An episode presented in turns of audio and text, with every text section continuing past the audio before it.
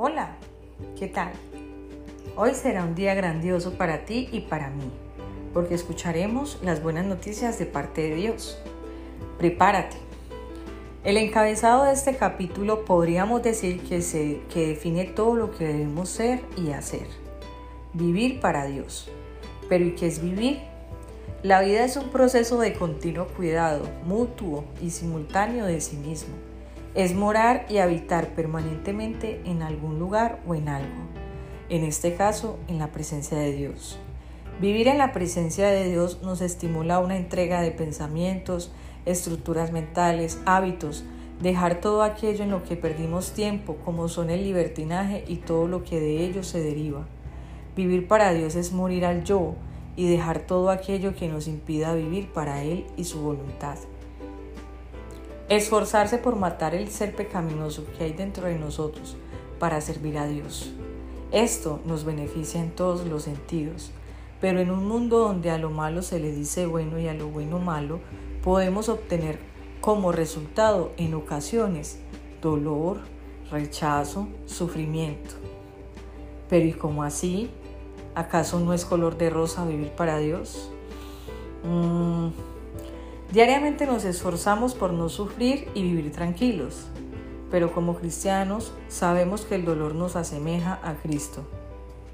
Debemos de estar dispuestos y preparados para hacer la voluntad de Dios y sufrir por ella si es necesario.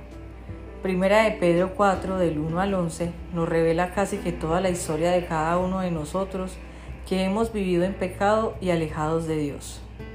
Dios es tan fiel que aún nos prepara para entender que pasar por sufrimiento y un poco de rechazo vale la pena por su presencia en nuestras vidas. Cuando por fin somos rescatados y redimidos por Él, experimentamos cambios radicales en nuestra vida a causa de nuestra conversión. Podríamos ser menospreciados por nuestros amigos, no solamente porque ya no participamos en actividades pecaminosas, sino porque nuestras prioridades han cambiado y el rumbo de nuestra vida va en dirección opuesta. Recuerdo que mi conversión fue radical. Desde el día uno que sentí y experimenté la presencia de Dios, decidí cambiar radicalmente mi manera de vivir para agradarlo a Él. Y es que pasar de vivir en el libertinaje y todo lo que para el mundo es normal y aceptable, hacía un contraste muy marcado con que en menos de una semana quisiera estar a los pies de Jesús adorándole.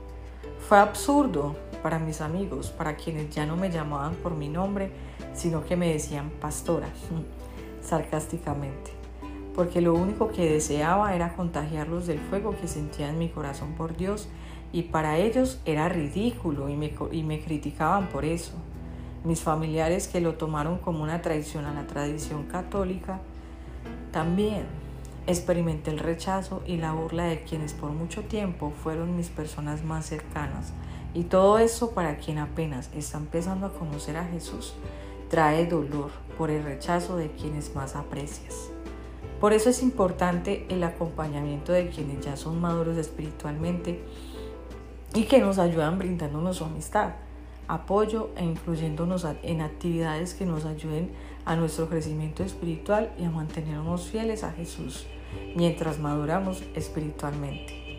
Con relación a esto también habla de la salvación y dice que está basada en la fe en Jesús. Pero el juicio de Dios está basado en la manera de vivir de cada uno de nosotros. Podremos creer en Dios y en que Jesús fue a la cruz por nosotros, pero si no, no hemos tenido una vida coherente con lo anterior, esa fe no se tomará como aceptable para Dios. Es decir, que conforme a eso recibiremos recompensa o castigo. Y quienes persiguen a los creyentes recibirán castigo de Dios. También juzgará vivos y a muertos, porque hasta ellos escucharon las buenas nuevas de Dios. Eso no nos debe dar temor, por el contrario, alegría. Vivir con la expectativa de que Jesús viene pronto para estar listos y encontrarnos con Él.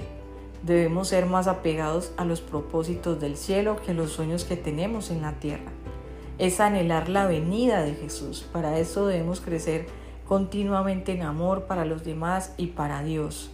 Oremos y tendamos la mano con regularidad a quienes lo necesiten, pues nuestros títulos, bienes materiales o el nivel social que tengamos en este mundo no los llevaremos a la eternidad. Pero sí debemos invertir tiempo y usar nuestras habilidades para aquello que tiene consecuencias eternas. Dios nos dio dones y talentos que no son precisamente para nuestro beneficio, sino en servicio a los demás. Descubramos nuestros dones, cómo los podemos usar y ponerlos al servicio de los demás hasta que Jesús vuelva. Entonces recuerda, ¿cómo vivir para Dios? En obediencia, soportando el dolor, mantenernos fieles a Jesús a pesar de la presión social, orar y amar a quienes nos rodean, incluso de quienes nos persiguen, y poniendo al servicio de los demás los dones que Dios nos ha regalado. Bueno, te mando un abrazo, deseo que tengas un excelente día, hasta una próxima y espero que te hayas disfrutado de este podcast así como lo hice yo. Bye bye.